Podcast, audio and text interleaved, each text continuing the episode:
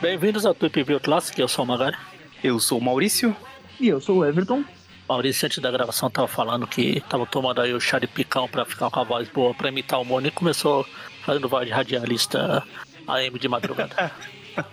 Você está ligado na Tweep View Classic FM. FM não AM, né? Que você falou. AM. Na Tweep AM. A rádio que agita sua noite. As, as rádios que tocam as mais grudentas. Então, quando a rádio tocar mais grudenta, enquanto ela tá tocando aí, a gente vai falar aqui das revistas Vingadores da Costa Oeste ou West Coast Avengers 84 a 86, canção de julho, agosto e setembro de 92 e da... Incluindo a 85. eu falei 84, 85, 86, não? Sei lá. Ah, sei lá. 84 a 86. Ah, foi? Ah, tá. Eu pulei. 85. Eu vou pular do 85 que deve ser uma bosta.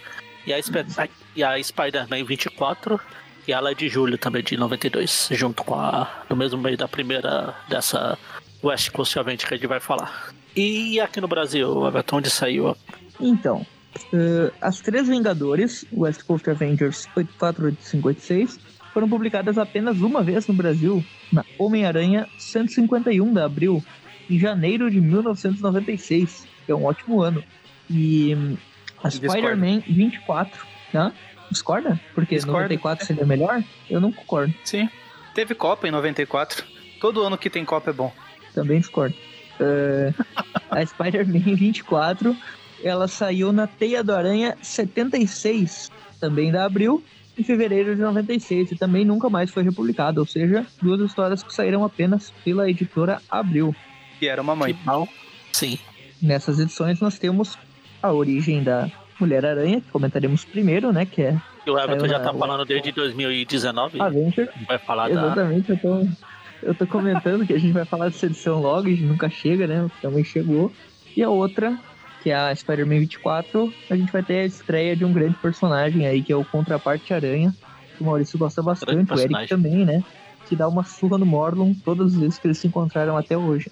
Então, a gente começa aí pela West Coast Avengers. eh, A West Coast na- na Avenger, que deve- da, da Que deve ter sido a, sei lá, a décima revista do Vingadores da Costa Oeste a sair no Brasil.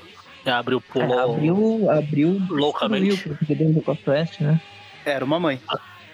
Ela, era, a Abril publicou a minissérie que o grupo se forma e depois foi começar a publicar as revistas na número 40, mais ou menos. É. E ainda interligava com uma saga ou outra, de vez em quando, publicava pra tapar o buraco, era bem aleatório. Tanto que essa daqui, né, ela foi publicada porque ela é uma história, de certa forma, ela não impacta nos Vingadores da Costa Oeste, assim, na Mulher-Aranha, né? Ah. E aí tem a participação do Homem-Aranha. A Julia Carpenter, que é a Mulher-Aranha, pra quem não lembra, surgiu nas Guerras Secretas. Uma das coisas que sempre me incomodou nas Guerras Secretas, que apesar de tudo eu gosto, tipo, tem boas cenas, é importante pra, pra história do Aranha e tal. Mas uma coisa que me incomodava era a Mulher-Aranha surgir do nada, né? Essa nova Mulher-Aranha, que antes só tinha a Jessica Drew, né? Mas surgiu ela lá e tal. Eh, O Aranha até usou o uniforme dela pra se inspirar quando ele vestiu o simbionte, né? Pra transformar o simbionte numa um uniforme com símbolo parecido e tal. A Julia Carpenter ela não tinha uma origem muito bem definida, tipo, ninguém sabia de onde ela surgiu e tal. Isso foi sendo explicado aos poucos depois, e aqui a gente tem tipo um, um flashback assim de toda essa origem dela, como ganhou os poderes, de onde veio, pra onde vai. Estranho. o demônio. Um flashback Estranho. que não é tão flash assim porque dura três edições. Ah. É, mas não é só isso, né? Só na primeira. É. o o Everton falou que o Aranha se inspirou nela. Eu achei que esse símbolo aí era o símbolo de uma civilização alienígena ancestral. De, Mas é? de seres que já estavam na Terra há um milhão de anos. Isso é o que, é o, que o Doninha lá quer que, que você acredite, né? Quer que você ignore a existência da- do pensamento do Aranha se inspirando no uniforme que, que existia Inspirando. na Terra, que tem nada a ver com Alien, né?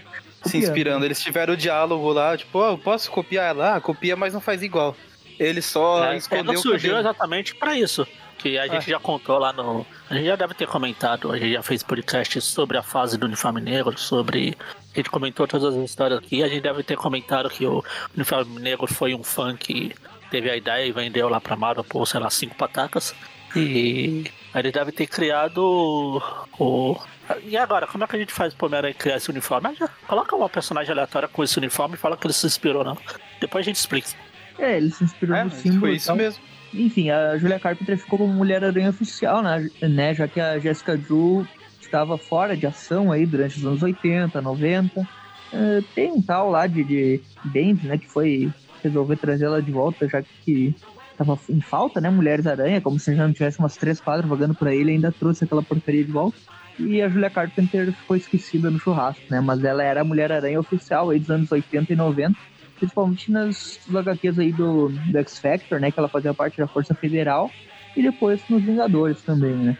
Ahn, também fez algumas participações com a Aranha, como vamos comentar aqui. Então a história, a primeira parte aí, ela se chama Apareceu uma Aranha, né? E ela começa em um escritório ah, em Century City, né?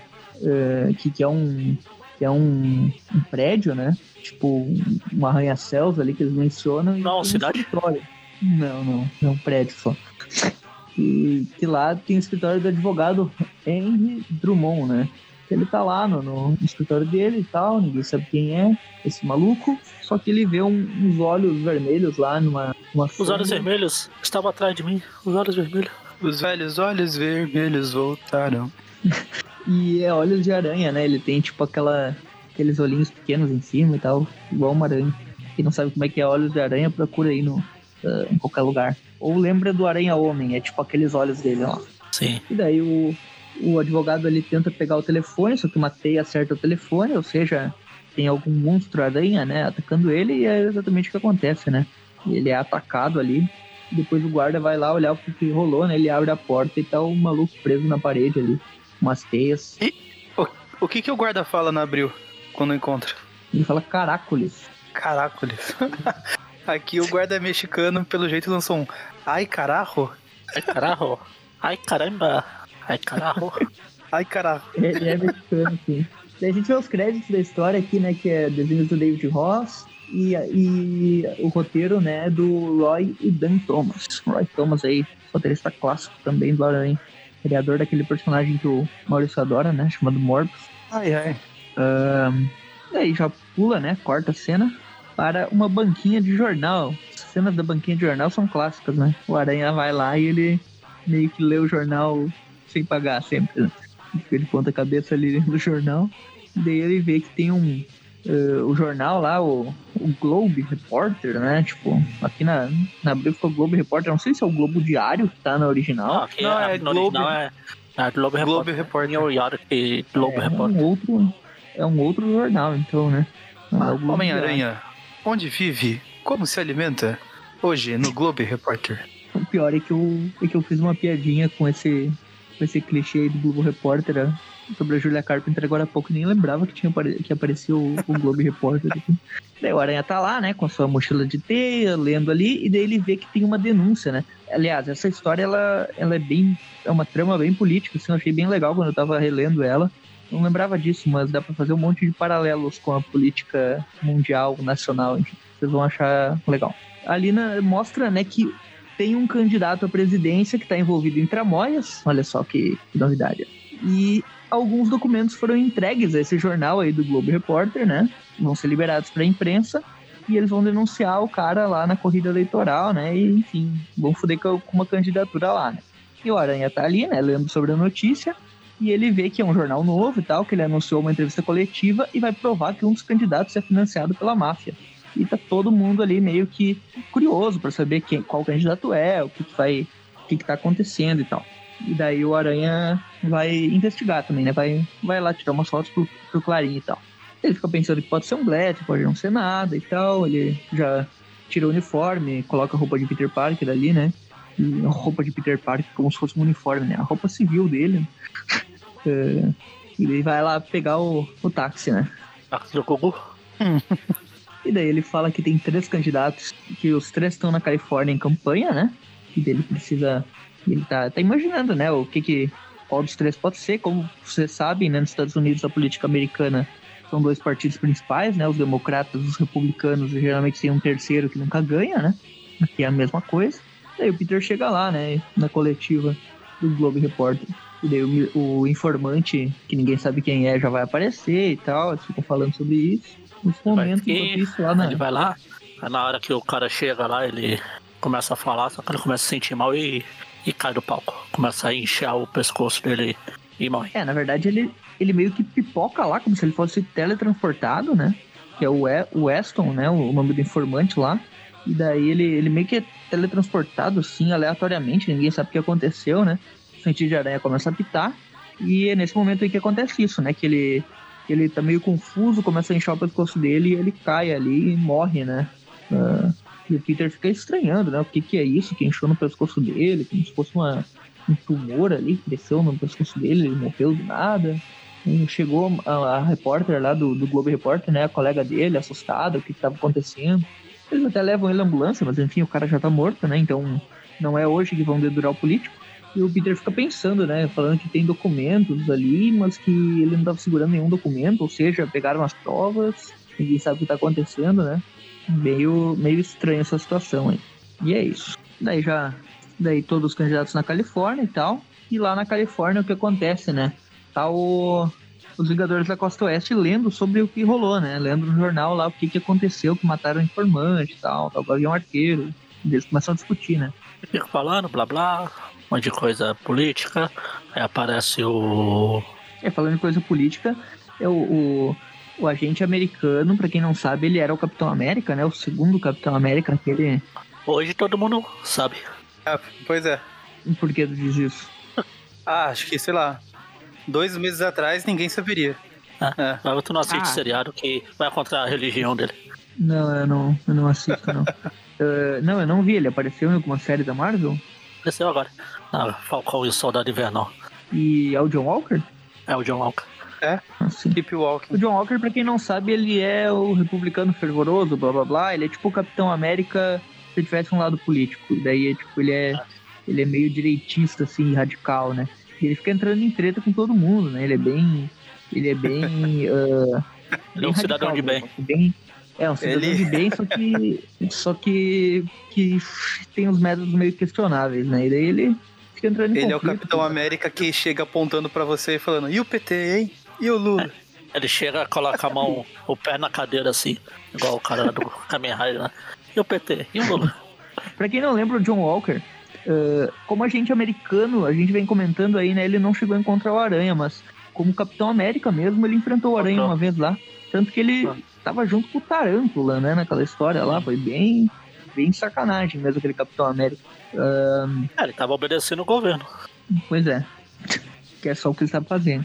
É, e daí os três candidatos lá, né, eles estão falando do, do terceira via lá, né? O, o candidato que não é nem dos democratas nem dos republicanos, que é o Galvan. É um maluco lá que, que tem discursos de lei e ordem e tal, e o agente americano fica defendendo ele. E daí o Gavião Arqueiro fala que ele é um nazista, tipo, do nada, né? É, e daí a Feiticeira Escarlate representando todo mundo, né? Falando que prepararam pra falar de política enquanto os caras estão tomando café, né?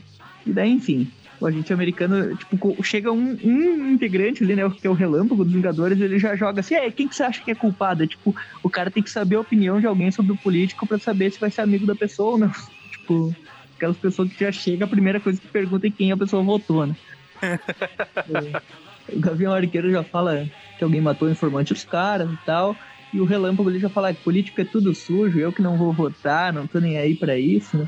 E a, e a empregada ali já fica xingando ele, Ei, os, imigrantes, você, você é imigrante, tem problemas e tal, você não vai votar. É a- A do Family Guy lá é a Consuelo. Consuelo. Sim, sim, não, não, não, não, não. Não, não, não, não. Não, não, não. E daí na rádio tem uma notícia ali que o advogado, né, da, do Globe, né, do mesmo jornal, que é aquele Henry Drummond, que a gente viu morrer no início da edição, que ele foi morto e tal, tem a notícia ali, que ele foi preso numa enorme teia de aranha. E aí já, a gente já vê quem é que começa a ser suspeito, né, da, da história. Oh, meu Deus. É, nessa época era fácil o fechar um Venom, né, suspeito o ali, Venom, né? né? Não- O Venom acabou de sair da ilha. Era fácil fechar uns suspeitos nessa época, pelo menos uns 3, 4 suspeitos só. Hoje em dia eles teriam mais É. trabalho. É Que Homem-Aranha. seria só o Aranha e o Venom, na real, né? Suspeito que, eu- que eu lembro, assim, que seja com poderes aracnídeos da Marvel nessa época, né? O Aranha e o Venom. Aí tem o quadrinho aqui que o Homem de Ferro tava dando em cima do Magno. o Homem de Ferro e o Magnum, eles, eles falam que agora eles vão investigar isso e tal. Enquanto isso, né, numa, numa praia lá em Newport, está chegando a Julia Carpenter, também conhecida como Julia É. Carpinteira. a Mulher-Aranha 2, né? Ela chega lá na casa do, do pai da filha dela, que tem a guarda da filha dela e tal. A filha dela é a Rachel. Eles chegam lá, ela vai lá buscar a filha dela e tal. O cara, ele fala que ele acabou de assumir um cargo como Relações Públicas do Partido da Liberdade. E é o mesmo partido aquele do cara lá da terceira via lá, o, o Gal. Ruiva. Ruiva, tem filha Rachel. Ela é a Jean Grey. Ruiva, ela é Essa loira, não? Dela, ela é loira, eu acho. Loira.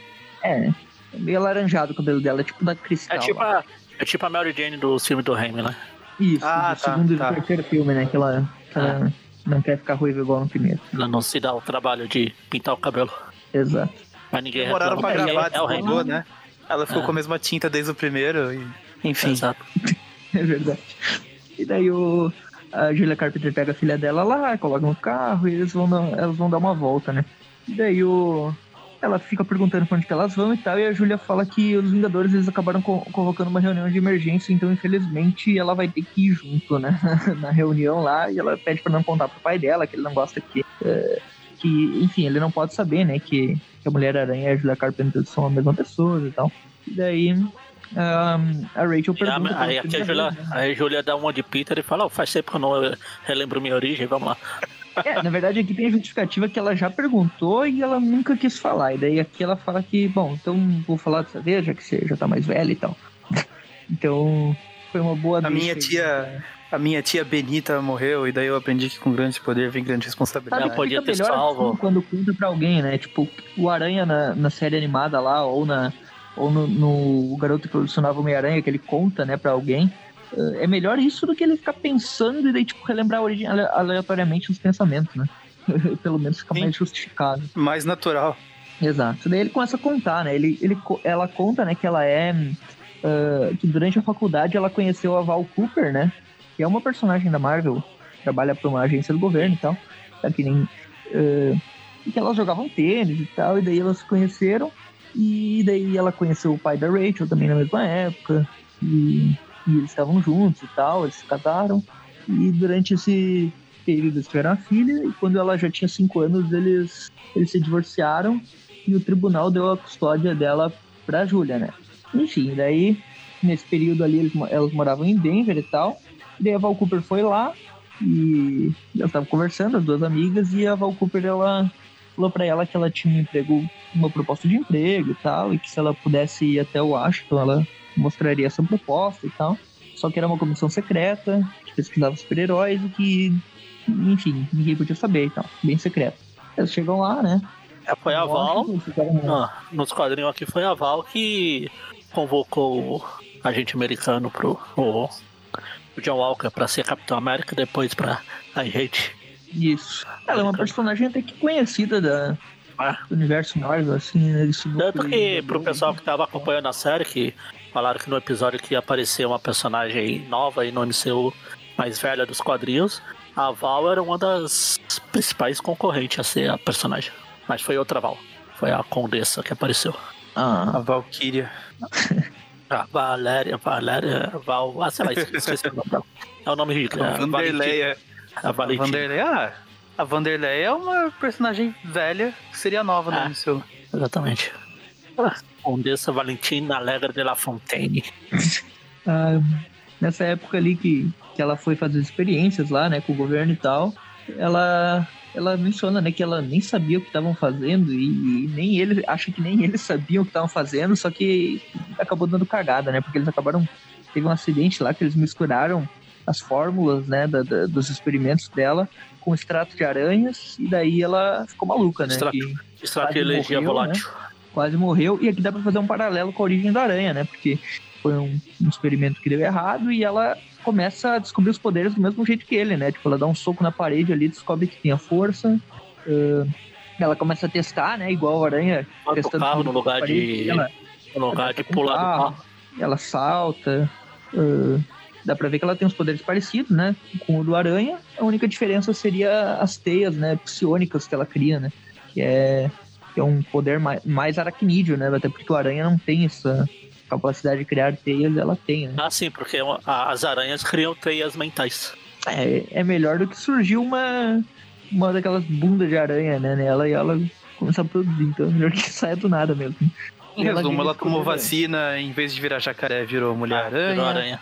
Exato. E daí o- Aí. os cientistas lá perceberam, né, que os Aí poderes quando ela tava fazendo os testes lá, ou aconteceu alguma coisa, ela foi acabar parando no mundo cheio de super-herói Sim. aleatoriamente. Ela ganhou, ela ganhou o uniforme e o codinome de mulher Ah, aí aranha. eu né? fome, aí.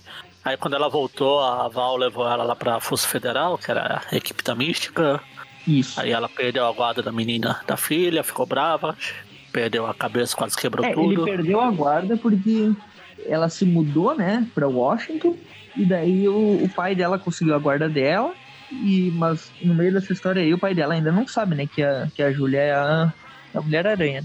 Daí, nessa época aí, ela, ela menciona, né, como ela entrou pros Vingadores da, da Costa Oeste e tal. E nesse momento, ela, ela trabalhava lá para aquela comissão ainda da Val Cooper, do, do pessoal do governo. E ela entrou em rota de colisão com os Vingadores, acabou eh, entrando pro lado deles, né? E só que a comissão ia ficar contra ela, só que daí a comissão meio que deu uma segunda chance para ela não pra ela continuar aliada deles, né? Que colocou para ela trabalhar para um cara chamado Mike Clemson e meio que tipo, ó, você trabalha para esse cara aí, pode continuar trabalhando pros Vingadores, só que faça as missões que a gente manda e tal, né? Querendo ou não, eles são os caras que deram os poderes para ela, então ela meio que trabalha para eles, né? E, enfim, essa organização aí não é uma organização do mal nem do bem, né? É tipo uma organização do governo. Então, eles são meio. É, eles são meio do mal mesmo, né? Só que, tipo, não oficialmente, assim. Eles não são um grupo de supervilões, né? São um grupo, tipo uma Shield Ultimate, que é um bando de cuzão. E daí, enfim, ela. Ela se voltou para ela voltou para Califórnia e tal e daí ah, o, o pai o pai da, da menininha da Rachel né e a, e a Rachel também se mudaram para lá e tal enfim nesse momento aí um pouquinho antes da reunião com os Vingadores ela vai lá encontrar o tal do Clay do Clemson Ahn, ela pede pra filha ficar no carro que ela vai conversar com ele e ele vê, né, que ela trouxe a filha e ele começa a xingar, você tá estragando meus faixas aqui, você trouxe a filha nesse lugar. E a menininha não ajuda, né? Ela começa a bater no, bater no... no Tony Stark genérico aqui. E ele dá Ele um dá um- empurrão nela. Empurrão nela. Ah, tá certo. Criança já é chata por natureza e vem fica dando murro em você aí de graça. Vai pro Ela chão. fica furiosa, né? Fala que é pra não colocar mais as mãos na, na Aí filha ela pega dela. e- o, pega o cara e joga longe. Joga tão longe que o, o bigode dele cresce. E vai embora falando: Você não merece falar nem comigo, nem com meu anjo. E ela fica E ela falando fala que trabalhou pra, falando pra comissão, né? E que pretendia ajudar, mas que ela tá entregando aviso prévio eh, e que tá vazando desse negócio e que não, não vai admitir de res- desrespeito. E que se eles tentarem processar ela, eh, ela pode até perder a identidade secreta, mas que essa comissão aí vai ficar conhecida, que ela vai, vai falar pra todo mundo que existe essa parada e que é secreta e que, enfim, ela então ela- eles meio que estão nas mãos dela também, né? Ele fica furioso, ele volta lá e ele entra numa chamada de vídeo lá com, com uma galera, né? Que ela chama de conclave, né? Que, que é tipo os manda-chuvas lá dessa organização. E, enfim, ela. Eles falam pra ela, "Eh, esquece a Mulher-Aranha, vamos pensar em outras coisas mais importantes. E daí ele. E daí, enfim. É um grupo Muita secreto, gente pra ser manda-chuva aí, né?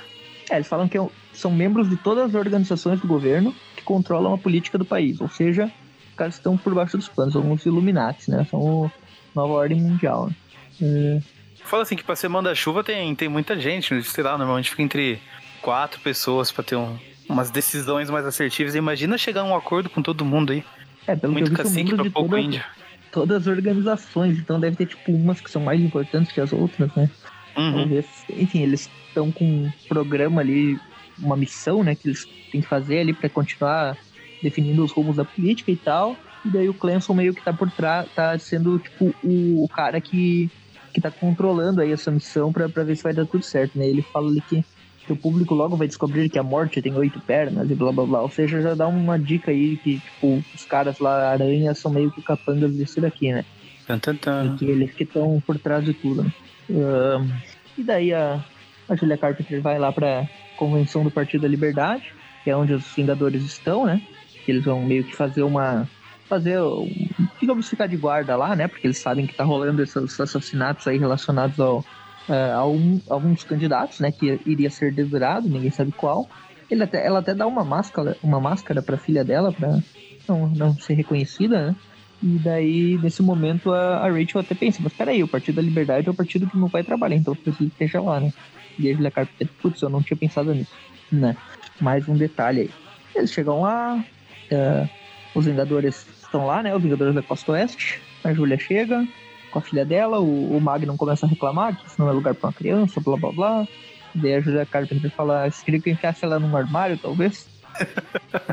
e, ela, e, e, tipo, ela ignora o Magnum e vai lá e vai pedir desculpa pro Homem de Ferro, que é o líder, né? Tipo, foda-se a opinião do Magnum. Enquanto isso, tá tendo lá, né, o, o comício lá, né, do, do, do político, do Calvo. Ele começa a falar ali, né, que... Uh, que ele não é o candidato que ele já começa o discurso dele falando que ele não é o candidato que seria exposto pelo Globo Repórter. Eu não sou o candidato que seria exposto. E que eu quero assegurar o combate à violência e que essa é a minha prioridade. E que os Vingadores da Costa Oeste são campeões da lei, né? Tipo, já começa a puxar o saco dos Vingadores ali, né? E o Homem de Ferro fica putaço, né? Que eles não estão ali pra apoiar a plataforma nenhuma, só estão fazendo a segurança do evento e os caras já tá usando eles de, uh, tipo, trampolim eleitoral, né? O sobrenome desse cara é Galvan, né? Daí fica essas plaquinhas aí, Galvan for President, sei lá o quê. Lembra daquele movimento do Cala Boca Galvão que teve na Copa de 2010? que levaram até plaquinha pro estádio. O pássaro. Plaquinha não, né? Estenderam uma bandeira inteira lá. Cala Boca Galvão, que apareceu no meio da transmissão. Ah, o, o, pássaro. Teve até é. falaram pros gringos Cala Boca Galvão era era salve o pássaro Galvão, que cada vez que postava ganhava, sei lá, 10 centavos pra, pra fundação. É. O Galvão hoje em dia leva na boa, mas eu tenho certeza que não é, porque ele deve ter ficado muito puto. Ah, ele nem se manifestou direito, eu acho. Acho que ele, tipo, ah, brincadeira do pessoal, sei lá o que, mas. É, ele calou a boca. Ficado muito puto.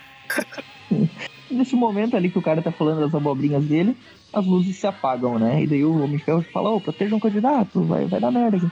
E nesse momento aqui, a, a Mulher-Aranha já tá pensando na filha dela, né? Tipo, o que, que, vai acontecer aqui? Vai dar confusão. Nesse momento, uma, uma, sombra escura passa ali, né? Perto do Gavião Arqueiro. Pensei que era, pensei que era uma sombra clara. É, uma sombra escurecida na nossa visão, que não dá pra saber quem é, né? Mas pela pose dá pra saber que, que é o personagem principal que a gente tá comentando. Ele passa ali por trás, né? Todo mundo vai atrás do cara, todo mundo perseguindo ele nas sombras. Capitão América, o Capitão América não, o agente americano tenta atacar, né? Tomou uma porrada, e daí meio que agarra ele, e daí todo mundo ilumina ali vê que é o Homem-Aranha. E ele só fala que o sentido de aranha apontou essa direção e que ele não tem nada a ver com isso. Só chegou lá. Já tava o John com a mão no pescoço do aranha o aranha preparando para dar porta. Quase a regra não 78, né? Agora eu tava pensando, será que o aranha sabe que o que o Capitão América, aquele, o John Walker, virou agente americano? Deve saber, né? Ah, será que veio no jornalzinho dos heróis? Pois é. Eu nunca tinha encontrado agente Feed. americano antes. E daí os assassinos se mostram ali, né? No final da, da edição, que é a Peia Mortal, o nome do supergrupo. São três, né? Três aracnídeos. Um meio ciborgue, um monstruoso, que parece um aranha-homem, e uma mulher lá com uma armadura. Aranha verso confirmado. Aranha, o Aranha menciona ali, ó, não tenho nenhuma ligação com eles, eu juro. No final da... não tenho nada a ver com isso. Eu, eu, sou, eu sou inocente dessa vez. esse, o, o, personagem esse da, da Teia Mortal aí, o robótico ali, ele lembra muito aquele Aranha Escarlate 2, né? Cibernético. Sim. Que aparece lá na, na saga do clone. Uh, naquela Aranha Escarlate especial, acho que ele aparece, né? Ele aparece mais nas histórias do, do Escarlate com o Novos Guerreiros lá que. É, é porque o Escarlate estava nos títulos principais, né? ali depois da, da clonagem total e antes do Ben Hill assumir o título de Homem-Aranha, né? Uh, enfim, agora para a próxima, né? 85, mesma equipe criativa, Roy Thomas, Dave Ross. Começa a história aí com uh, a porradaria rolando solta, né? O, o robótico aquele lá, ele, ele meio que lança um ácido, meio que dissolve as coisas, né? O grandão já vai pra voadora. E daí o Magnum até nota que o, o grandão, aquele aranhão lá, que tem, as, tem os olhos vermelhos, ele nota que o, aqueles olhos brilhantes vermelhos, tipo, são os mesmos olhos dele, né? Tem poderes iônicos, então meio que um. Dá pra ver que o cara é um experimento também, né? E, enfim, o relâmpago tá lá mantendo a luz pro, pro pessoal fugir e tal. Todo mundo querendo que o Galvan saia de lá. E o, e o Galvan quer dar uma de corajoso, né? Falando que tem dois Vingadores lá de olho, então ele não vai. Uh, ele não vai fugir, blá blá blá. Quer dar uma de valente, né?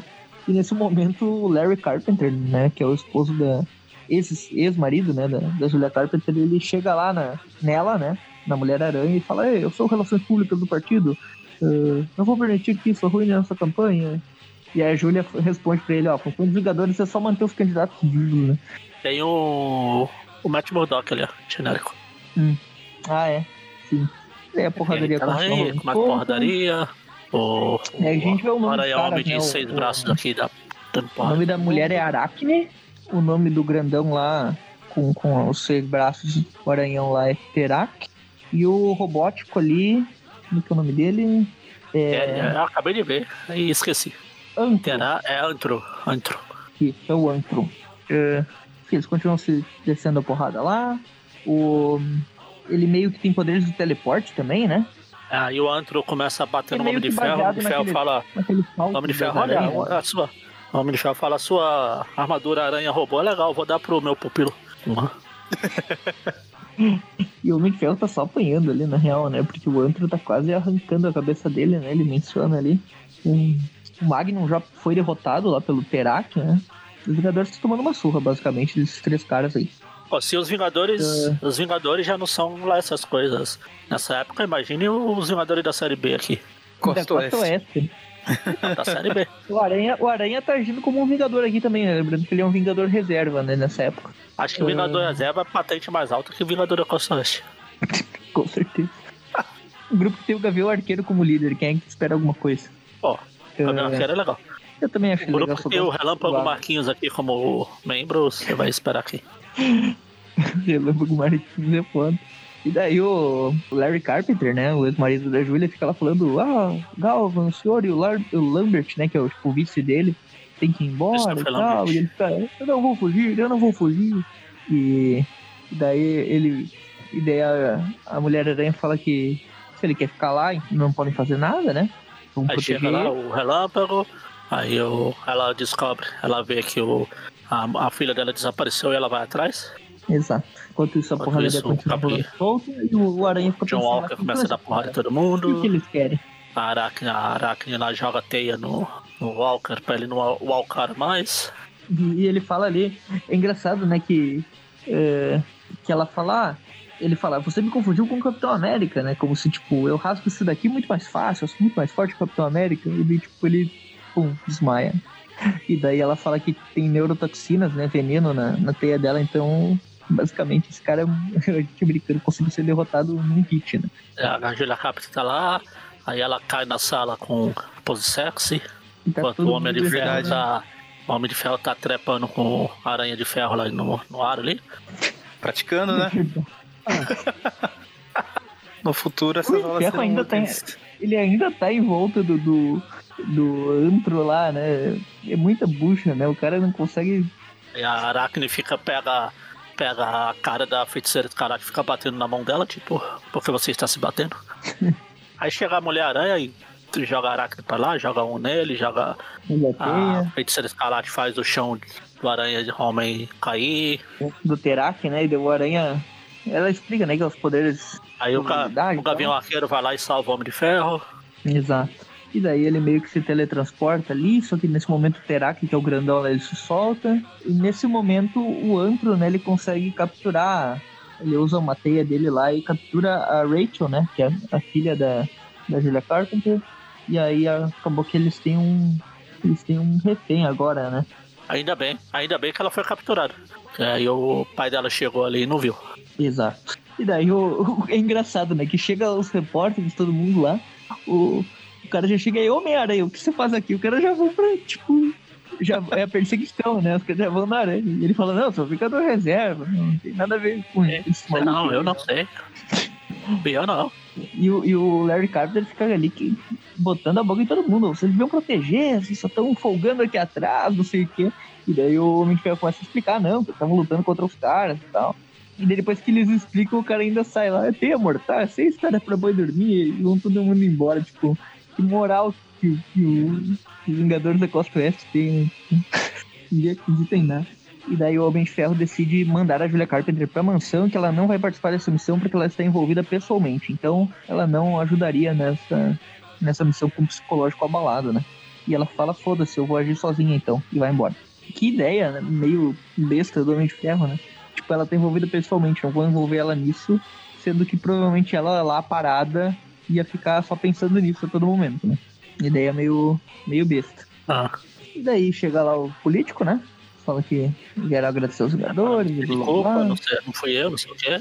Aí corta lá pro Cleston lá, tá chegando numa fábrica. Aí a gente vê um cara com a fantasia ridícula, mais um, aliás, porque tá cheio. É o manipulador. O manipulador, daí ele, ele fala que o, o Clemson fica botando culpa nele, falando que aqueles cretinos têm a mortal, eh, têm a mortal pegaram uma criança como refém, que eles são muito. eh, que eles são idiotas e tal. E o manipulador fala que tá recebendo uma chamada. eh, e começa, enfim, a atender todas as chamadas, ignorando completamente o Clemson, né? E daí depois ele vira pro Clemson e fala: ah, o que, que você queria falar mesmo? E o Clemson reclamando lá, né? Tudo, É tipo quando você tá com uma pessoa chata e você não aguenta mais conversar com ela, daí você finge que tocou o celular, atende, peraí. sai, sai andando de fininho. Outra linha. Ah, o quê? Eu mandei explodir a bomba antes do comício. Ah, como? A Amedronte esse funcionário aqui. Isso, o chefe vai entender, desligando. Daí o cara, ei, mas eu. Ei, peraí, tem outra. Ele fica só. e dá pra ver que o cara meio que, tipo, tá coordenando jogos políticos aí, né? Tipo, ameaçando um, explodindo bomba em lugar de outro e tal. Enfim, ele tá. Ele é meio que um, um cara encarregado lá daqueles malucos ah, do conclave lá pra manipular a política e tal. E daí o Clemson fica falando que ele representa o conclave, não sei o quê. E daí o pessoal do conclave aparece lá nas telinhas. E eles falam pro manipulador que, que eles não, não gostaram muito dessa história de pegar criança de refém e tal. E daí o manipulador fala, "Ah, mas vocês contrataram e me deram controle total sobre os métodos, então eu faço o que eu quiser. O manipulador fica putaço lá falando que, que o conclave não precisa se submeter a ele. E tenta ir pra cima dele, mas é um holograma, né? E nesse momento a Julia Carpenter chega lá invadindo tudo, furiosa, e ela já ameaça o, o Clemson ali falando que a filha dela foi raptada por três terroristas e que se o Clemson ajudar ela a recuperar a filha, ela vai fazer a missão pra ele, não importa o que, o que seja e tal. Então meio que ela foi, já que ela não conseguiu a ajuda dos Vingadores, né, que eles pensaram ela para por causa do envolvimento dela na missão, ela foi ao antigo aliado aí que ela acabou de empurrar cinco quadrinhos, cinco páginas atrás. Ah, Acho justo, se, ela não, se ele não topar ajudar ela, dá um outro empurrão nele. Foi na edição passada, mês passado, faz tempo já. E, e o, o Weston até fala aí, mas você não é confiável, você se voltou contra mim, isso aqui. Ele fala, ah, então eu vou até a Val Cooper. E daí ela fala, não, nem pera aí, eu vou te matar então antes de chegar na Val Cooper. E daí o cara vai Aí acertar ela o Aranha todo deformado. O Aranha chega ali todo deformado mesmo. Falando bem assim, ô, boas companhias as suas, ô, Mulher-Aranha. E daí ela pergunta se ele seguiu ela, né? Ele fala que aranhas tem que se ajudar, né? Ele vai pra cima do cara lá, sabe, sabe nem quem é o cara, só que o cara tava com uma arma. Porque, "Ei, porque aranhas. atacar esse verme", tipo. Aranhas são amigas naturais de outras aranhas. Essa é a desculpa. Eles vão pôr as aranhas pra brigar.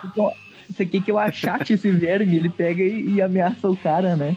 E daí o, o cara já fica assim, "Ei, Júlia, diga pra ele que nós só estávamos negociando. Tipo, o cara tá falando que ia matar ela com uma arma. Estavam negociando. Arma, E daí arma, ela não fala- primos ânicos. Ela fala que eles não estavam negociando, que ele vai falar com a Val, mas que antes ele vai avisar os Vingadores e tal. Só que nesse momento a, a- o comunicador dela se dissolve, né? O cartão dos Vingadores lá. E Na verdade, ela, ela deu essa desculpa, porque ela puxou o cartão e caiu um monte de pó da, da bolsa dela. Ela, "É, é, meu cartão está se dissolvendo.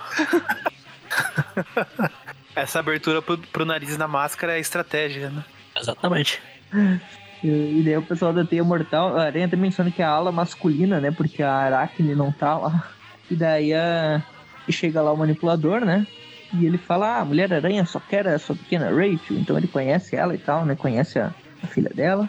E, e o cara já... O Clemson lá já pensa que é um, que é um holograma Não é novo, como se ela não porque ele tivesse tem gritado Rachel, Rachel, quando ela foi embora, né? Quando levaram a menina pra longe. Ah, sim. Uh, e daí o. E daí o cara fala que não é um holograma, ele inclusive manipula as cordas vocais lá do cara pra ele ficar calado, né? O Clemson. E daí o manipulador fala que uh, ele sabe o nome da filha. Ó, Ele, Ela ca- ele sabe manipula as cordas tá. vocais, então o nome dele tinha que ser Manipula a Voz, não Manipulador. É verdade, faz sentido. E daí o manipulador mostra na telinha, né? onde é que ela tá. Põe na lá, tela, põe na é que tela. Ela tá. Põe na tela, comandante Hamilton.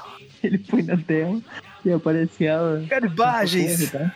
E, e daí ela fala que o manipulador fala: Não, mas espera aí, a gente só ia usar ela pra controlar os seus atos, mas como você foi seguida, então você tem um problema, né? No caso que foi o Homem-Aranha que involuntariamente apareceu lá, né?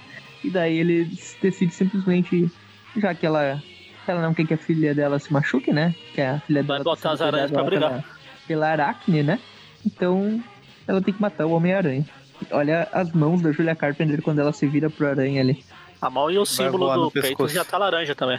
Vazou a cor ali. E o manipulador já está manipulando o Spotify dele pra tocar Raul Seixas enquanto a, a briga começa. Já pra entrar no clima. Daí o manipulador fala que ela tem que se juntar à teia mortal, né? Já que todos são baseados em aranhas, ela, ela seria uma boa adição à equipe.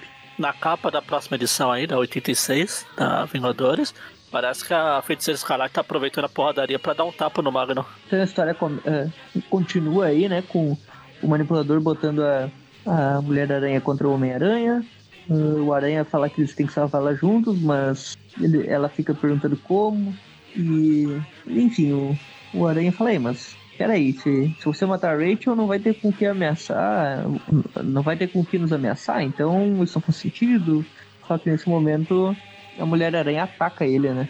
E ela não tá nem aí, ela quer salvar a filha dela, então se ela tiver matar o Aranha pra isso, ela vai matar, e ela fala que não interessa, né? E aí, ela usa as teias psíquicas lá, não adianta muita coisa. É, o Aranha fala que vai impedir ela de se tornar uma assassina. Começa uma porradaria e A aranha assassina já passa ele. começa a pegar fogo em tudo lá. É, o Aranha só se defendendo. Todo mundo sai correndo de lá, né? O Antro fala que eles podem se teleportar dali e tal. E se transportam. O Clemson também foge lá. Tudo explode o prédio desaba em cima dos dois. Daí o Clemson fala que o Conclave vai ficar putaço porque eles perderam toda essa base por culpa dele. O manipulador fala que, que é melhor eles vazar, que se ele não quer dar depoimento pra polícia, que eles vão investigar isso daí, então é melhor todo mundo sair dali, né? E daí o Clemson fala que, ah, que se for da teia mortal, então eu vou vingar da Mulher-Aranha pessoalmente. Daí sai correndo lá. Enquanto isso, lá na base dos Vingadores, o Larry Carpenter tá lá, né? Falando que eh, o público tem que se sentir seguro no comício deles, porque agora eles são alvo e tal. O Relâmpago fala que eles vão estar lá, que eles vão fazer a segurança. E daí a gente vê ali que o Magnum, ele meio que tá de olho, né? Ele fala ali que... Ele fala... Ele revela, né, pra nós que o Homem de Ferro sabe que, que o Aranha foi atrás da Júlia e que ele meio que... Eles estão monitorando os dois, né? Pra, pra saber o que tá acontecendo, né? Provavelmente o Aranha pediu pra ir sozinho e... E junto com a Júlia e tal. Meio que pra ficar de olho no que ela vai fazer, né? Pra eles não... Pra eles não perderem o controle da situação também, né? Enquanto isso, a Teia Mortal aparece lá, eles se teletransportam lá Missão dos Vingadores. Já vão pra cima deles, né? Acertam o Magnum, derrubam o Magnum. Nesse momento eles deixam meio que uma bomba lá e vazam, né? O, o Relâmpago pensa em fritar a bomba e tal, mas o, o Homem de Ferro decide desarmar a bomba. Só que nesse momento eles veem, eles veem que tem tipo um módulo lá que cria um holograma, né? E daí no holograma mostra que o manipulador está com a Rachel e que, que esse é o método que ele usou para informar eles que o Homem-Aranha e a Mulher-Aranha estão mortos, soterrados debaixo do prédio, mas a criança está segura. Se os Vingadores não irem no comício, ou seja, não atrapalharem o assassinato que eles provavelmente querem fazer com o candidato lá, então ela vai ser entregue sã e salva, né? E o Larry Carter se desespera o que, que a, filha dela, eh, a filha dele tá fazendo no meio disso tudo e tal. E ele já fica furioso, fala, Ei, fiquem aqui, não vão lá, deixa, deixa pra lá tudo isso, eu quero minha filha segura e tal. Tipo, foda-se, morro político, mas a minha filha não pode morrer. Certo ele. Acho Eu acho que justo. tá certo, né? Acho que tá certo, foda-se o político. Sim. Nem se Eu- ele tivesse a filha no, na história. Enfim, no, no prédio lá que sabou e tal, no centro lá de Los Angeles, chega os bombeiros, enfim, pra ver com o que, que rolou lá, né? Enquanto isso, embaixo do soterramento tá o Aranha e a Mulher-Aranha. E daí o Aranha. A Mulher-Aranha fala tá tendo, tá tendo seu próprio momento de se esse for o meu destino. Então, é. É engraçado que o Aranha é que motiva ela, né? Tipo, ela até fala, né, que se a The Immortal tivesse destruído o cartão comunicador lá, eles podiam chamar os Vingadores e tal. O Aranha fala que ele sacou rápido que ela tava ameaçando ele e lutaram entre si meio que pra enganar o manipulador e o pessoal lá, né? Só pra não acontecer nada com a filha dela e tal. E o Aranha entendeu rápido, enfim, eles meio que atuaram, né? E daí o, o Aranha fala que, olha, eu consegui colocar um rastreador na sua filha. Então, quando a Teia Mortal tava se teleportando com ela, eu eu tenho a localização dela. Se você quiser saber e tal, a gente pode ir juntos. E daí a Mulher-Aranha meio que se motiva, né, sabendo disso, e os dois juntos meio que fazem um Se For Meu Destino 2.0 aí, com dois aranhas dessa vez, né? Esse foi o nosso destino. Exato. E esse for o nosso destino. Ela sai dali, a primeira coisa que ela pergunta, olha, se você me mentiu naquele rastreador, né, tipo, só pra motivar ela, fala, olha, assim, eu sei onde tá sua filha e tal. Ah, pegadinha, só pra gente sair daqui. Mas não era mentira, né? Ele fala que. Enquanto isso, tá tendo o comício lá, né? E o Galvan tá lá falando as suas galvanistas, falando que ele, os republicanos e os democratas só sabem falar de economia e que ele vai falar em prender bandido, em matar bandido, em segurança pública, Ok. tiro, tá ok. e que ele vai tornar as ruas seguras e tal. E nesse momento o, o Larry Carpenter tá lá nervoso, né? Pensando na filha dele. E nesse momento a Mulher-Aranha aparece. E o cara já ficou furioso, "Eh, vocês não deveriam estar aqui. Eu falei pros Vingadores não, não aparecerem aqui, né? Porque o Vingador, a- o manipulador tinha feito aquele trato com eles, né? Que os Vingadores não vão interferir, contanto que a filha deles fique segura, né? Pra, é, pra É. se eles ficarem seguros. Que se eles interferirem, ela, eles matariam a menininha. Só que daí aparece o Aranha com a Rachel e a Mulher-Aranha, né? Eles conseguiram resgatar ela.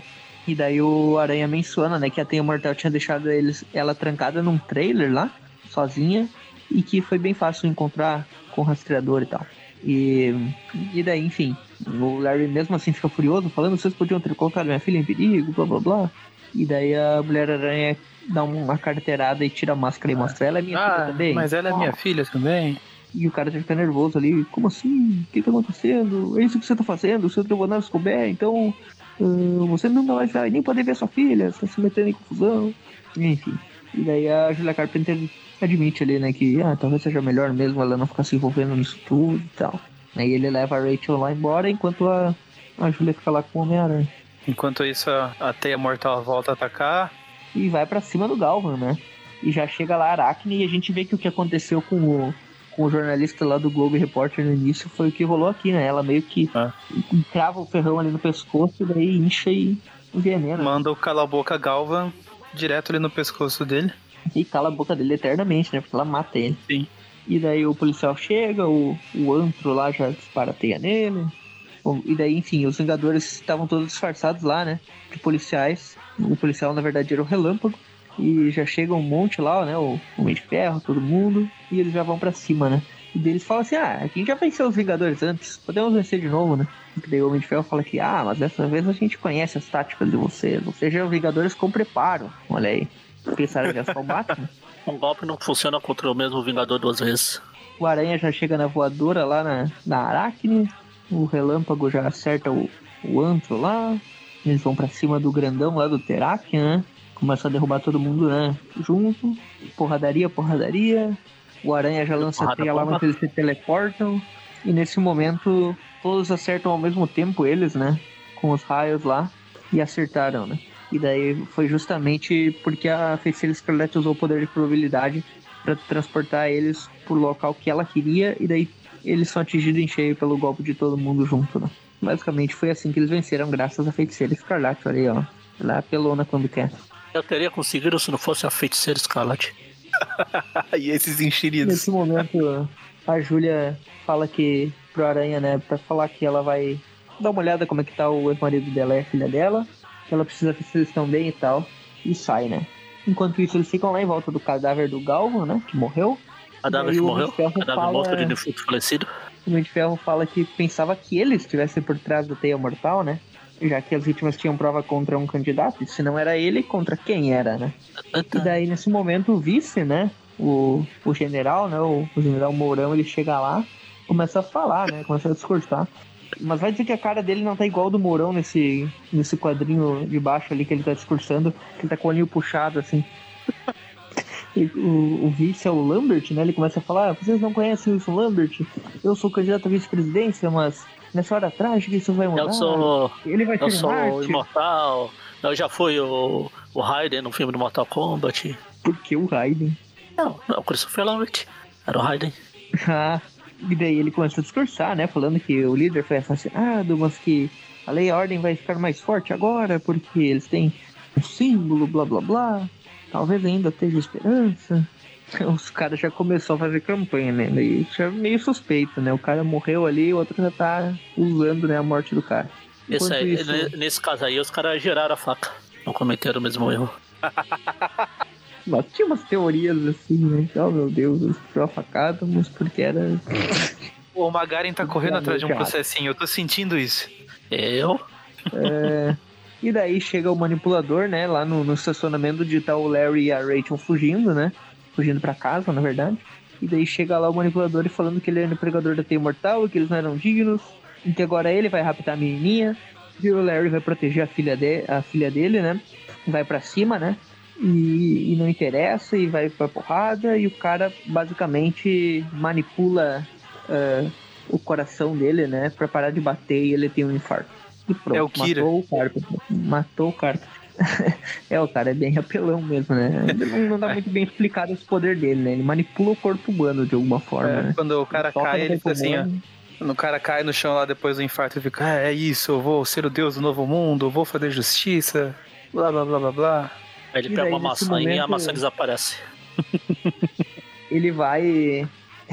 ele vai capturar a menininha, só que nesse momento a Mulher-Aranha e o Homem-Aranha já apareceram, né?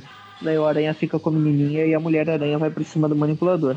Só que o manipulador fala que ela é uma mãe com raiva e com superpoderes e que essa combinação não é muito agradável, então ele vai vazar, né? E ele joga uma bombinha no chão, uma granada de fumaça e some. E a Julia Carpenter fica lá furiosa. Nesse momento, o, eles, eles veem lá o Carpenter, né? Morrendo. A Julia vai lá conversar com ele. Chama o Shamu. ele fala que ele já tinha uma doença no coração, então não foi muito obra do manipulador, meio que ele só deu o.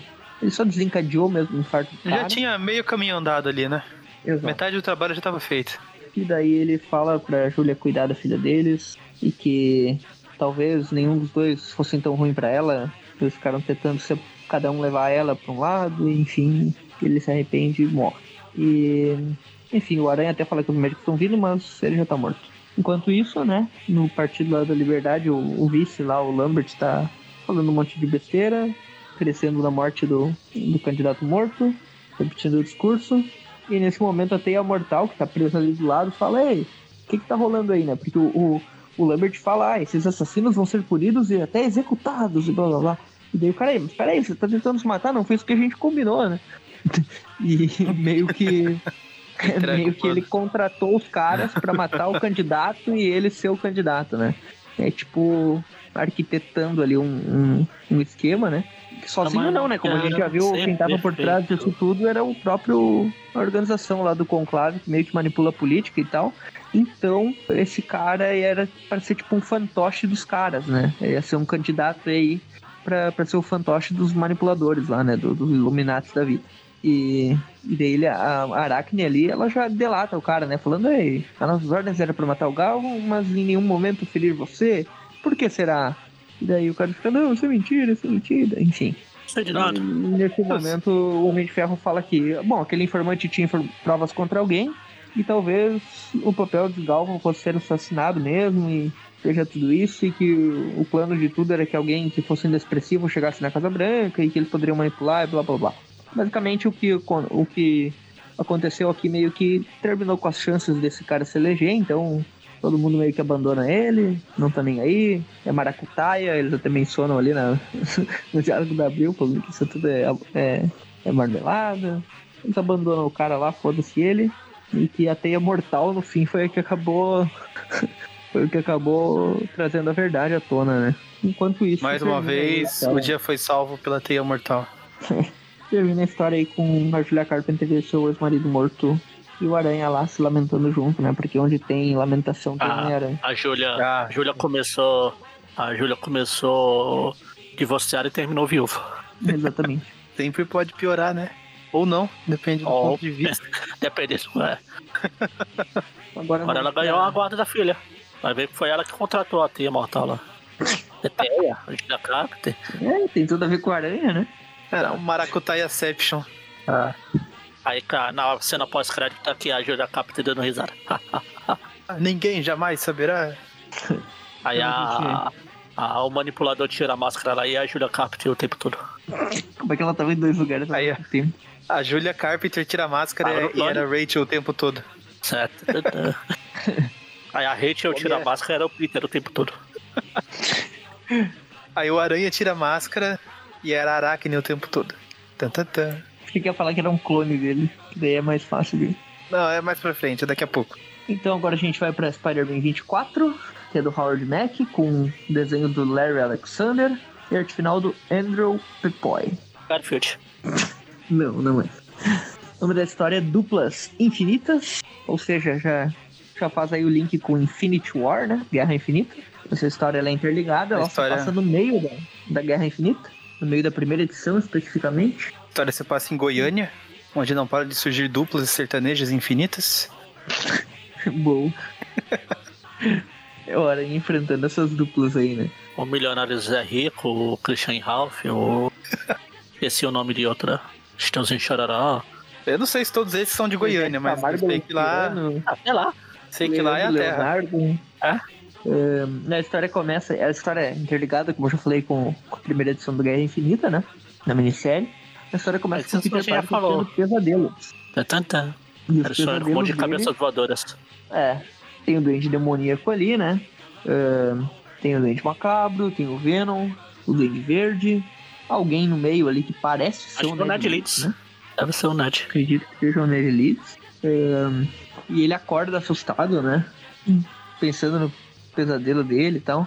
No pesadelo ele menciona ali Venom, Carnificina, Duende Macabro, Duende Verde, só que o Carnificina não tá na, na, na cabeça dele ali na, na primeira página, né? Estranho. Eu era o É. Canifero, era o Cletus. Mas não parece o Cletus. E aí? Parece mais o Ned que o, que o Cletus. Ele fala Canificina. enfim, ele... Onde ele fala Canificina? Aqui na abril ele fala, né? Outro pesadelo, Venom, Carnificina, Duende Macabro, Duende Verde. Ah, é, tá. Fala Venom, Canificina. E daí ele fala que ele não tá conseguindo dormir, que ele vai dar uma saída pra esfriar a cabeça e deixa um bilhetinho lá pra Merdinha. Daí ele coloca um sodor de teia e ele se olha pro espelho e fala: Quem sou eu? Peter Parker? Um super-herói? Às vezes parece um personagem da novela de Mary Jane. Fica lá refletindo, né? Reflexões de Peter Parker. Ele sai pela claraboia Literalmente refletindo. e fica lá pensando que ele tá assombrando os sonhos dele com o próprio gêmeo malvado dele, né? Acredito que ele esteja falando do Venom. E aí sai lá ah, pela cidade, se balançando. Essa, essa cena, essa, essa página, essa splash page que é dele, depois de sair da Claraboy, lá se balançando tudo. Essa é Esse foda, traço né? lembra bastante o desenho lá de 94, né? Muito mesmo. O desenho Ah. do Larry Alexander. Esse cara não desenhou o, o quadrinho do. Ou era o Seiviuk que desenhava o quadrinho do, dos- da série animada do Aranha? Era o Seviuk. Era o Seiviuk, né? Mas teve algumas Ah. edições que não eram o Seiviuk e eu, e- eu tenho quase certeza que era esse maluco aí. Eu já estou perdido aqui procurando a, a imagem do Badley pra que fizeram a capa lá. Você vai me colocar mais coisa na cabeça? É, essa. Mas esse aí realmente tá muito igual ao traço do desenho, cara. Agora eu tô olhando melhor aqui. Ah. Tá muito igual. Até as linhas da, da, da- do desenho, assim, meio. Uma linha grossa, sabe? Do, que ele desenha o personagem. O traçado, assim, pesado, sabe? Parece um cartoon mesmo. O desenho no cenário ele tinha as cores mais. Tipo, mais, mais sólidas, assim, né? Mas aquelas artes de capa que tinha na Spider-Man Collection, essas coisas tinha muito. Esse degradê no fundo, assim, é muito característico do roxo, indo pro rosinha ali, até o amarelo. Lembra Isso. bastante. Parece mesmo. E tá bem legal essa imagem, na real. Tá, bem bacana. Eu sabia que eu já tinha visto essa capa, essa imagem antes. Olha a capa da Teia do Aranha 48. Tia da Aranha 48, abril. Ah! Caramba! Exatamente a mesma imagem. Tá vendo? Abril faz essas coisas, a gente ia achar essa bossa. É, Quando? então. Caramba. E abrilaram os prédios ali edição, atrás, cara. né? Ah, Os prédios na parte da direita, ali na ponta direita, prédio um pouco mais alto, eles abrilaram. É. Eles acharam mais fácil cortar os balões tudo de uma vez É, do que lá. o prédio. Não, eles cortaram pra poder colocar os 60 páginas de ação lá, desenho do Frank Miller, essas coisas. Desenhos de Frank Miller. Hoje isso é um convite pra eu não comprar a revista. Eu ia falar que, a, que essa capa da teia. Eu tenho essa teia aqui, tipo. Não tinha me ligado que era. Na verdade, quando eu vi essa imagem, eu pensei, a que me veio à cabeça foi a capa da Homem-Aranha, da Teia do Aranha 35. Falei, será que é? Aí eu tava olhando aqui, aí não era, aí eu olhei um pouco mais pra baixo e. Ah, sabia que eu já tinha visto. Só confundia as edições. Daí o Aranha dá uma volta pela cidade, né? Ele vê que tem uns caras lá. Um cara que tava andando pela madrugada comendo uh, biscoitinho, né? Inclusive tem o detalhe esse que tá aberto 24 horas, né? Que o cara saiu comendo biscoitinho pra estar de madrugada tem que ser em algum lugar 24 horas mesmo. E tem um bandido que vai ir por trás dele, o Aranha captura o bandido e já prende na parede, né? Tudo uma cena assim. E a gente vê. Mesmo, né? A gente vê que um fã de Batman passou do lado ali da caçamba. Ah, sim. Tá piada mortal, né? É. Killing joke. é engraçado que tem uma lojinha de 24 horas de donuts, né? E o policial tá lá comendo a rosquinha lá da, no canto ali da. Ah, tá comendo a rosquinha de quem? o cara, ele tá comendo a rosquinha. Tá comendo a rosquinha de quem? Pode, não, é revista infantil, não pode essas coisas não. Nem que mencionaram o Batman aí, né? Ah, mas aí seria pior ainda, que ainda seria fora da lei. Exatamente. E daí o Aranha tá falando ali, né, que que é difícil ele ter uma noite bem dormida, mas que pelo menos se diverte. Enquanto isso, uma criatura de seis braços espreita, né? De novo, o, o, o Crash lá, como que é? O, Terac, né? o bicho que apareceu. Não, o Aracne era a mulher, é o outro, né? Terac. Terac. E enquanto isso, Mas enquanto a Aranha também teve uma noite com pesadelos, nós temos outra pessoa com pesadelos durante a noite. Jason Philip Massendale e pelo traço agora dá pra ver que aquele cara que o Aranha tava sonhando na primeira página era o próprio Macendale, né? Era o Macendale, o duende, o duende macabro e o duende demoníaco. Sim, mas o macabro pode ser que seja o outro. Ah. Uh, e daí ele tá pensando ali, o mercenário, né? Sonhando, o Macendale sonhando com a origem dele como duende demoníaco, né? Ele fez aquele pacto com o Mastirf e ganhou poderes lá durante Saga Inferno. Ele sonha que tá sendo perseguido pelo demônio, né? E é tipo o, o demônio gritando assim: vamos pegar inocentes, viu, Massandeu? Eh, me deixa em paz, sai fora, porra, que nem aquele meio do cara fugindo do esqueleto. Eh, Todo dia é isso. Todo dia é isso, te fuder. Todo, todo sai fora. Todo dia é isso, maluco. É muito parecido, né? Ele fugindo do, do dente macabro demoníaco ali. E os demônios que estão agarrando ele ali no primeiro quadrinho, né? Tem um diabinho no canto direito ali. E no canto esquerdo não parece o Morbius, meio que que atacando ele ali. Tirando que o nariz dele é enorme. E o do Morbius é. não, mas o cabelo do cara parece um Morbius. É que o, é, o Morbius não tem nariz. Sim. Tem o destruidor ali atrás, né? ó. Tem o destruidor lá do Garota Aranha. Uhum. parece, né? Os chifrezinhos. E daí o, o Macendeu acorda, né? Vai lá no, no banheiro, lava o rosto e pensa que não aguenta mais esse lixo mental que aquele demônio vazou, mas ele tá começando a recuperar a força dele. Então, que ele não tem super força, né? Ele fez aquele pacto justamente para ganhar poderes. Ou seja, ele é um mercenário normal mesmo, né? O antigo Halloween. Começa a fazer uns treinos ali, né? No, no apartamento dele. Já se veste como Duende Macabro, né? Pega o uniforme dele antigo. Faz os treinos. Pega um celular pra tirar uma selfie e postar no Instagram falando de hoje tá pago. a roupa de Duende Macabro aí, né? Treina os, a bombinha abóbora, os raiozinhos do dedo, o, o bumerangue morcego lá. Corrigindo, corrigindo o, o França, ele fala: o de hoje, não, é, o de hoje macabro. o de hoje tá de roubado. Hoje né? ele é ladrão. E daí ele, o, ele pega o planador lá e vaza, né? Falando que, que ele tá com o traje de doente macabro, que o, que o demônio copiou, né? Copiou o caramba, tava fundido com o demônio, ele usou o traje dele, ué. Cara, agora o demônio copiou, não. O demônio, o demônio quem copiou foi por culpa dele, né? Que fez o pacto é tipo, com o demônio. É tipo o Aranha falar, né? Tipo, ah, o Venom copiou o meu traje negro. copiou o traje era dele. Mas enfim, ele fala que agora ele vai matar, né? O, o Duende Demoníaco. Ele. Eu vou matar o Duende tá Demoníaco. Tá Só que ele não sabe que o Duende Demoníaco tá atrás dele também pensando a mesma coisa. Então parece já chamando ele de pecador, né? Enquanto isso, o Aranha tá balançando nas teias ali, né, na Times Square, pensando dos vilões, em que os vilões geralmente têm uma ligação pessoal com ele, né?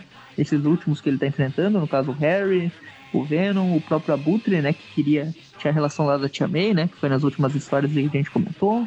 E queria ter relação com a Tia May. Que, talvez quando ele se aposentar, os... É, o Abutre tem relação com o Nathan Lubensky, então. Tá bom.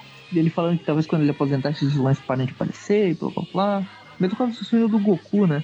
Quando ele se aposentar, vai começar a aparecer oito maluco. é, mas demora um tempo. É, e daí, enfim, nesse momento ele tá andando por ali e do nada um duende voando, passa voando por ele, acertando um outdoor lá. E ele pensou, ah, esqueci de mencionar o Duende Macabro, né? Levou uma porrada ali, né? E a gente vê que quem acertou a porrada no Duende Macabro foi justamente ele, o Duende Demoníaco, estreando aí seu novo uniforme. Que tem inclusive um cinto com caveirinha, né? Ele é roqueiro. Aí tá o Duende Demoníaco com seu uniforme novo, bem, bem estiloso, né? Todo azulado. E daí o Aranha já pensa, ah, essa o Duende Macabro é sua nova parte demoníaca. Porque lembrando que o Duende Macabro e o demônio se separaram, né? Naquela saga O Nome da Rosa, que a gente comentou, né? Que foi a saga lá do Richard Fisk. Eles se separaram. Será que o Mephisto que separou eles também? Ele fez pacto com o demônio para se separar do demônio? Não, Foi e quase. Foi, foi o. e Foi vou o além. na verdade, foi, foi o motoqueiro fantasma, né? E o, e o Blaze e o Aranha que acertaram ele, ele começou a bugar, lembra? Então meio que foi uma cria do Mephisto, né? Que o, que o motoqueiro fantasma surgiu de um pacto, né? Com o Mephisto. E vou além nesse questionamento, Magaren. Será que a contraparte demoníaca do, do Duende Macabro vence do Morlon? E aí, Everton? É, talvez. Ele fala parte demoníaca, não contraparte. Aqui no original ele fala Contraparte. contraparte. Ah, Aham. Será que tem algum herói chamado aqui. Filé? Ah, contra filé. E daí o, É o que eu os falei no- doentes Que eu li outro dia que os vegetarianos deviam se chamar de contrafilé. Os duendes aí, a gente tem uma guerra dos duendes, os dois, né? Agora o macabro contra o demoníaco. Eles começam a se acertar bombas e raios. O Aranha vai ajudar o pessoal nos pedestres lá, né? E o Aranha tá realmente bem parecido com o da série animada nesse traço aqui. Olha dessa, dessa que ele tá pegando a teia aí, né? Com o fio de aranha pitando aí do lado. Sim. Ele até menciona ali que o Duende Macabro e o Demoníaco só, tão, só querem saber um do outro, que eles nem notaram ele no meio. E nesse momento ele balança a teia ali, né? Tá balançando a teia no, no prédio e uma outra teia corta a teia dele. Contra a teia. E nesse momento ele Magaren, pensa, o ué, que, que- que o cortar, que que você fez com aquela menina que apareceu pra fazer entrevistas de emprego? Não, normalmente sou eu que tô tentando a entrevista. Mas sim, eu Você ia falar contra a teia. Contra a teia. Sim, Ah, contra a sim. teia. Obrigada. Daí o Aranha, ele cai, né? Depois que a teia dele é cortada, ele pensa, preciso amortecer minha queda. E cai em cima do Duende Macabro. Acho justo. Ops, não era bem o que eu tinha em mente, né? Mas valeu, eu tava meio atrás de você. Daí os dois caem lá. E daí o macabro fala, eu não quero essa briga com você. E daí o, o aranha, o sentido de aranha pita, ele pensa, que, que merda é essa, né? E daí do lado, do nada, pula um aranha com seis braços. Uma ele, poxa, eu, eu achei que eu já tinha passado essa fase. E daí o macabro fica lá dando risada. Ah, parece que você tem outro adversário, né? A gente vê aí que é o contraparte aranha surgindo do nada, é um clone do Homem-Aranha com, com características mais aracnídeas do que, do que humanoides. monstruosas, né? Tipo, ele tem esses dentes afiados. O, as lentes, né? Que sejam as lentes da máscara dele, tem, parece aqueles olhos de inseto lá que são Sim. fragmentadas. O, Esqueci o o, nome técnico disso agora. a teia. A teia é arame farpado. Sim. É teia de cerol, né? É um perigo pros mo os Ah. motociclistas da, da cidade. cortando pipa, né? o, o contraparte aranha, quando era jovem, ele costumava cortar pipas e tal, né? Dos outros ali com perol, enfim. Uma aranha irradi- uma pipa irradiada picou ele, né? Antes E de ser conhecido como, contra, como contraparte, ele era chamado de contrapipa. tornou- também. E daí o contraparte já vai ali pra cima do aranha, né? E o aranha fica pensando, que diabos é essa coisa, né? Ele tem até uma nota de recordatório. Se você está se perguntando isso também, é porque não leu Guerra Infinita, mas ainda está em tempo. Então a gente vai É, mencionar o aparece- que- de onde que aparece surgiu o- aquela Penta Hit. Parece o O policial lá do do Chaves. Chaves. Ah, o. E ainda é tempo. Ainda tem, pô. Eh, a gente vai comentar Ah, sobre esse eu vi chegando de né? longe. em breve, então fiquem ligados. Guerra Infinita, quem, quem curte aí, nós já fizemos um podcast sobre Desafio Infinito, Se a sobre a gente, saga se de a gente Thanos falar, geral. se a gente não falar, a culpa é do Eric. Exatamente. Então vocês vão saber a origem da contraparte aranha, de onde surgiu, quem criou e etc. no futuro, em breve. E enfim, o aranha, ele, quando a contraparte ia morder ele, ele meio que faz um negócio que arranca os dentes dela, ele pega o, o queixo e tipo dá um força a fechar a boca, né? Até voa um dentinho da contraparte pra frente. Ainda bem que ele não tava com a língua pra fora. Se fosse o Venom, já tinha perdido a língua aí. Ah, mas É. tudo bem, ainda ia sobrar uns 400 metros. E ele fala que parece o irmão Eu- gêmeo maligno dele e tal. E, E o Duende Macabro ainda tá lá atrás dando risada, né? Tipo, ah, que otário, boa sorte, ele Homem-Aranha. já vaza ali. Aí vai Ele embora, fala, né? E nesse momento, opa, peraí, você também tem um gêmeo maligno, né? Não é só o aranha. Daí chega o duende demoníaco lá já falando, ainda não terminamos, lançando bomba. Ele fala, opa, terminamos sim. Eu sou um mercenário, se não me paga, eu não luto. E já sai fazendo. Tipo, ele saiu do apartamento dele com a ideia de caçar o demoníaco. Começou a enfrentar o demoníaco, não, pera aí, eles não estão me pagando pra isso, eu tô vazando daqui. Foda-se, demônio. É igual chance. Enfim, o Aranha, o Aranha joga a contraparte pra cima e pensa que precisa descobrir o que, que é isso, como que ele lida com isso, né? A contraparte cai lá no meio da rua e começa a demolir os carros e tal.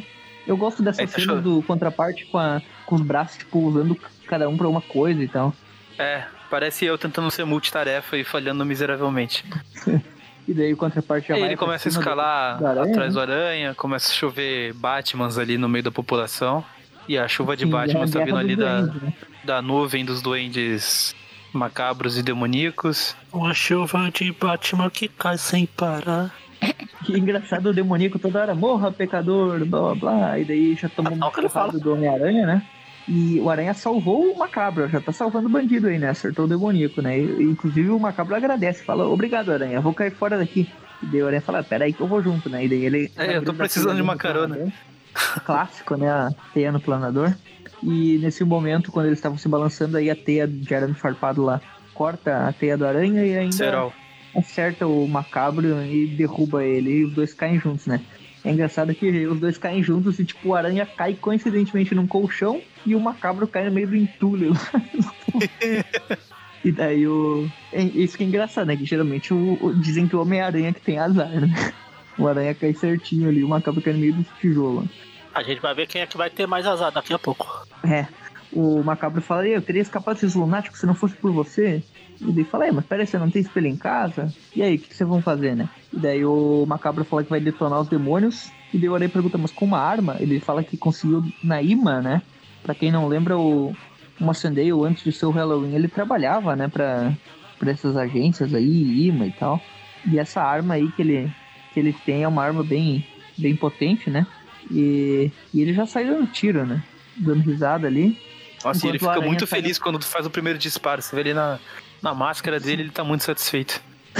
O Aranha vai pra cima da contraparte lá, começa a dar porrada, falando que nunca viu aquilo antes. Pelo menos o Macendale sabe de onde é que surgiu o, o sósia dele, eu não sei de nada dessa coisa. E daí o Macendale acerta, né? O, o demoníaco ali vence ele, né? Com um, um tiro daqueles lá, né? Enquanto isso, o Aranha também acerta o contraparte e derruba ele desmaiado ali, né? Então o Duende Macabro e o Aranha venceram. Só que nesse momento ele se vira pro Macabro e o Macabro tá com a arma apontada pra ele, né? Falando que o demoníaco fugiu e que não deu tempo de ir pra atra- atrás dele, então o tiro vai ser em outra pessoa. E daí o Aranha se desvia, se abaixa. Ah, eu não queria que acertasse a contraparte, mas infelizmente Tchan. o Aranha se abaixou sem saber, né? Ele se abaixa, o tiro acerta a contraparte, né? E cai justamente em cima do, de uma daquelas, daqueles muros que tem, tem pontas, né? É, tem umas lanças lá, do- aquelas grades de ferro com lança na ponta que pra, teoricamente é- não é pra ninguém pular. Exato, e daí o contraparte cai ali e é transpassado pelo meio, né? E daí o macabro fala, é, tudo bem, acho que agora e você. Agora é você que me deve uma e eu vou cobrar. E ele vaza, né? E o Aranha fica ali meio zonzo, né? E é justamente essa uma das cenas que a Guerra Infinita número 1 mostra, né? Mostra o contraparte atacando a aranha, mostra essa cena do, do contraparte sendo empalado e tal, ah, sendo transpassado. E daí o Aranha fica ali pensando, né? O que essa coisa? Parece um alienígena, parece que tem algo maior por trás disso. Eu vou procurar o Reed Richards e já volto. E ele vai embora, né? Procurar o Reed Richards e é aqui que interliga com a, com a Guerra Infinita também. Aí ele né? chega no Reed Richard e eles não estão, estão na zona infinita, na zona negativa. Ah, isso aí é de praxe. E daí, enfim, quando o Aranha vaza, o demoníaco volta ali, né? E ele vê a contraparte e ele salva ele ali, né? De, da morte. E leva ele transpassado mesmo. Chama ele de sem mente. E aqui começa a parceria, né? Dos dois. E ele leva o, o contraparte com ele. E esses dois vão juntos até o final agora, né? Essa é a dupla dinâmica aí. E vão embora. Enfim, uma história meio que tá in, né? Da Guerra Infinita aí. Sim. Termina aí. Agora finalizamos então. Quatro historinhas, dois arcos. Vamos pras notas. Vamos. Vamos lá. Duas Quantas notas. notas? Duas, né? Duas. Duas. Uma pra West Coast Avengers. Oito. Uma pra contraparte aranha e uma pra contraparte aranha. Então, Vingadores, Costa Oeste. Interessante a origem da, da Mulher-Aranha, o mistério lá dos políticos também eu achei legal. Esse grupo da Teia Mortal é interessante também para vilões mais classe B, assim, baseados em aranhas. Eu gosto de vilões O- baseados em O aranhas. Everton também. tem um conceito engraçado, tem um conceito interessante pra. Interessante. É interessante, vilões, vilões criativos, digamos assim, né? Porra, bem criativos. É. A gente É, tem a. Acho que a terceira ou a quarta mulher. Mulher afro-americana que tem esses poderes. A gente tem uma aranha de ferro, a gente tem o, o aranha-homem. O Aranha-Homem é, mas são um grupo, um grupo legalzinho pra enfrentar o Homem-Aranha e a Mulher-Aranha. Gostei da participação do Homem-Aranha, sempre protegendo a menininha lá, filha da Júlia, meio que entrando em parceria com ela. Tem o momento Se Esse For o Nosso Destino. Legal saber da- da origem da- Júlia. Da origem da Julia Carpenter, eu gosto dela, eu acho que ela é uma Mulher-Aranha de respeito, diferente da Jessica Drew, que eu acho muito tosca.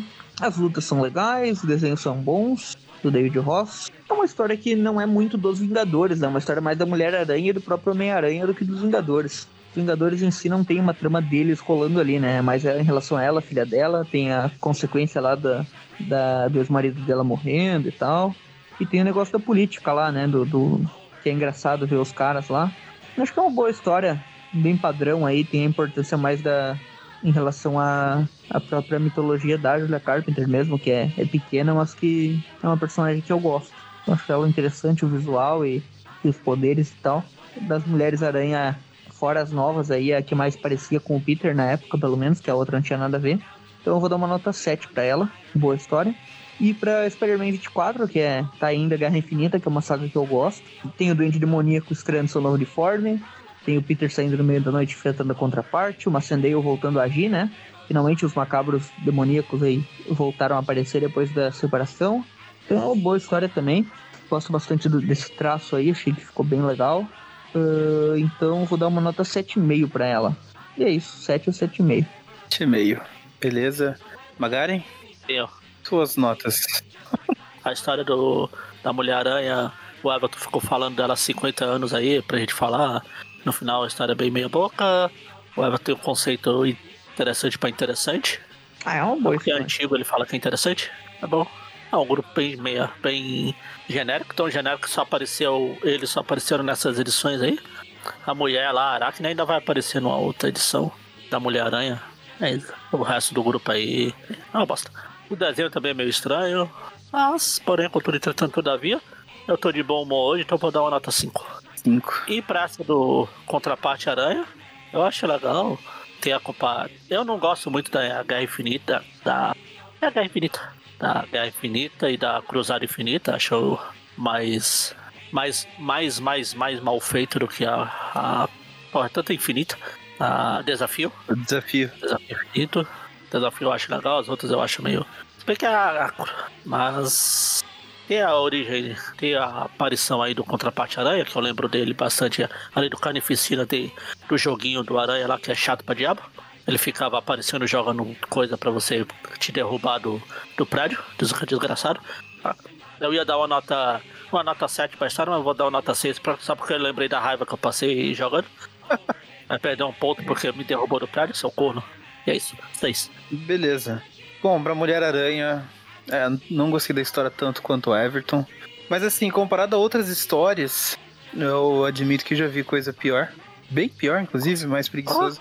Essa, essa co- eu achei que conseguiu ser até razoável, viu? Apesar de ser um monte de personagem que eu não me importo ali. Ela eu achei um pouquinho legal, a interação ali do Aranha com o pessoal também achei um pouquinho legal. Eu dou uma nota 6 pra história. Passei um, um pontinho acima da média pra passar de ano. Bem de boa, bem tranquilo. Ah, essa aí da, do Taim da Guerra Infinita também me surpreendeu, porque antes de ler, por ser conexão com. É engraçado porque assim, a Guerra Infinita, essas coisas do infinito aí com o Thanos, sempre passou muito batido pra mim.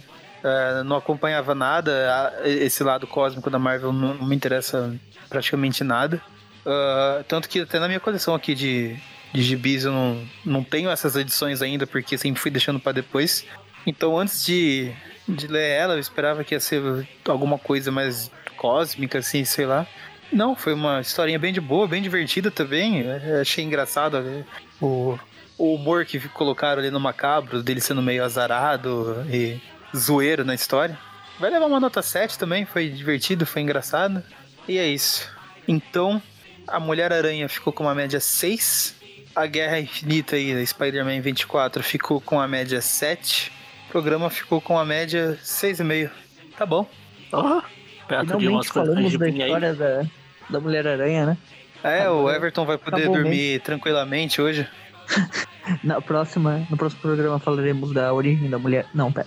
Ah, então é isso, né? Agora, Tem uma mulher barra garota aranha aí que o Magaren tá doido pra falar da origem dela também. Assim, essa vai demorar um pouco. É, vai levar um tempo ainda. ninguém quer falar nem no podcast. Eles são tudo feio, bobo e cara de mingau. Mas fica, fica de olho que parecer que eu vou, eu vou tentar levar ela pra outro lugar. Fica de olho aí. Então, esse foi o programa de hoje. Caso você queira continuar acompanhando nosso trabalho, o site Aracnofan. Toda quarta-feira tem o Trivia Classic, que comentamos as histórias clássicas do Homem-Aranha. E na sexta-feira eh, a gente comenta as histórias atuais, que estão saindo eh, pela Panini, né? No Brasil, eh, nos dias de hoje. Fora isso, na última semana do mês tem podcast, em que comentamos assuntos gerais mais fechados, né? Focados em algum personagem, alguma, algum arco específico, algum roteirista, filme, jogo, etc. Tem mais de 100 episódios, procure aí. Além disso, redes sociais, Facebook, YouTube, Instagram e Twitter, todos eram aqui no fã, fácil de encontrar. Nós postamos todas lá também.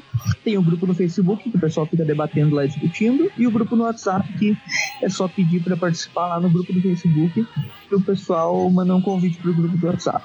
Quem quiser ajudar com algum valor financeiro, tem o padrinho. Você pode colaborar com algum valor e sugerir, tema- sugerir também temas para podcasts, participar de, de gravações de podcasts, ah, participar do grupo do WhatsApp, né, que tem os padrinhos. E, além disso, de alguns sorteios que tem de quando. Fora isso, se não puder, né, co- contribuir com algum valor financeiro, pelo menos apresente o programa para alguém que gosta de Homem-Aranha, gosta de alguma história aí em específico, provavelmente a gente já tenha comentado dela, né? Em algum momento, se a gente viu, se viu o Classic Podcast. Então, no próximo programa, comentaremos sobre. Deixa eu olhar aqui.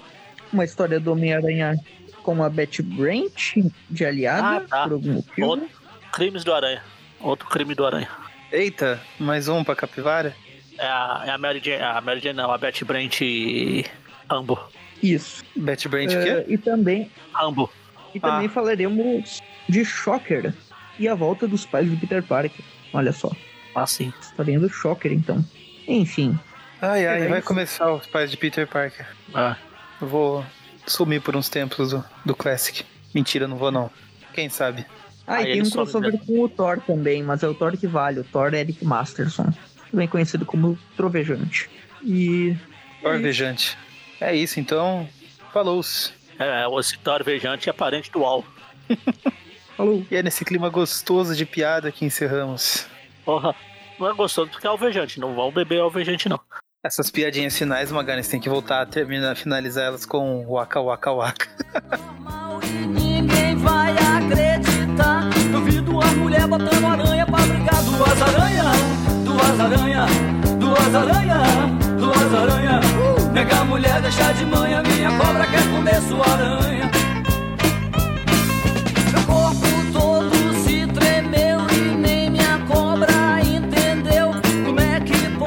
Duas aranhas se esfregando? Eu tô sabendo alguma coisa tá faltando. É minha cobra, cobra criada. É minha cobra, uh, cobra criada. Vem cá, mulher, deixa de manhã. Minha cobra quer comer sua aranha. Uh, deve ter uma boa explicação. O que é que essas aranhas estão fazendo ali no chão? Uma em cima, outra embaixo. A cobra perguntando onde é que eu me encaixo. É minha cobra, cobra criada. Uh, é minha cobra, cobra criada. Vem cá, mulher, deixa de manhã. Minha cobra quer comer sua aranha. Soltei a cobra e ela foi direto, foi pro meio das aranhas pra mostrar como é que é certo. Cobra com aranha que dá pé, aranha com aranha sempre deu e jacaré. Minha cobra, cobra com aranha, é minha cobra com as aranhas. Vem cá, mulher, deixa de manhã, minha cobra quer comer sua aranha. É o rock das aranhas, é das aranhas, é o rock das aranhas, é o rock das aranhas. Vem cá, mulher, deixa de manhã, minha cobra quer comer sua aranha.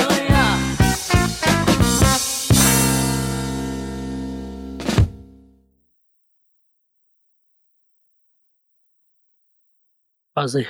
Testando, testando. O bom é que esse chá que eu tô tomando é de gengibre, então dá aquela limpada na garganta que fica bom de pra gravar. Dá até pra tentar imitar a voz de radialista do Mônio. No ar, mais um campeão de audiência. Ficou parecido. Enfim, Bora então. bora. Bora. Então,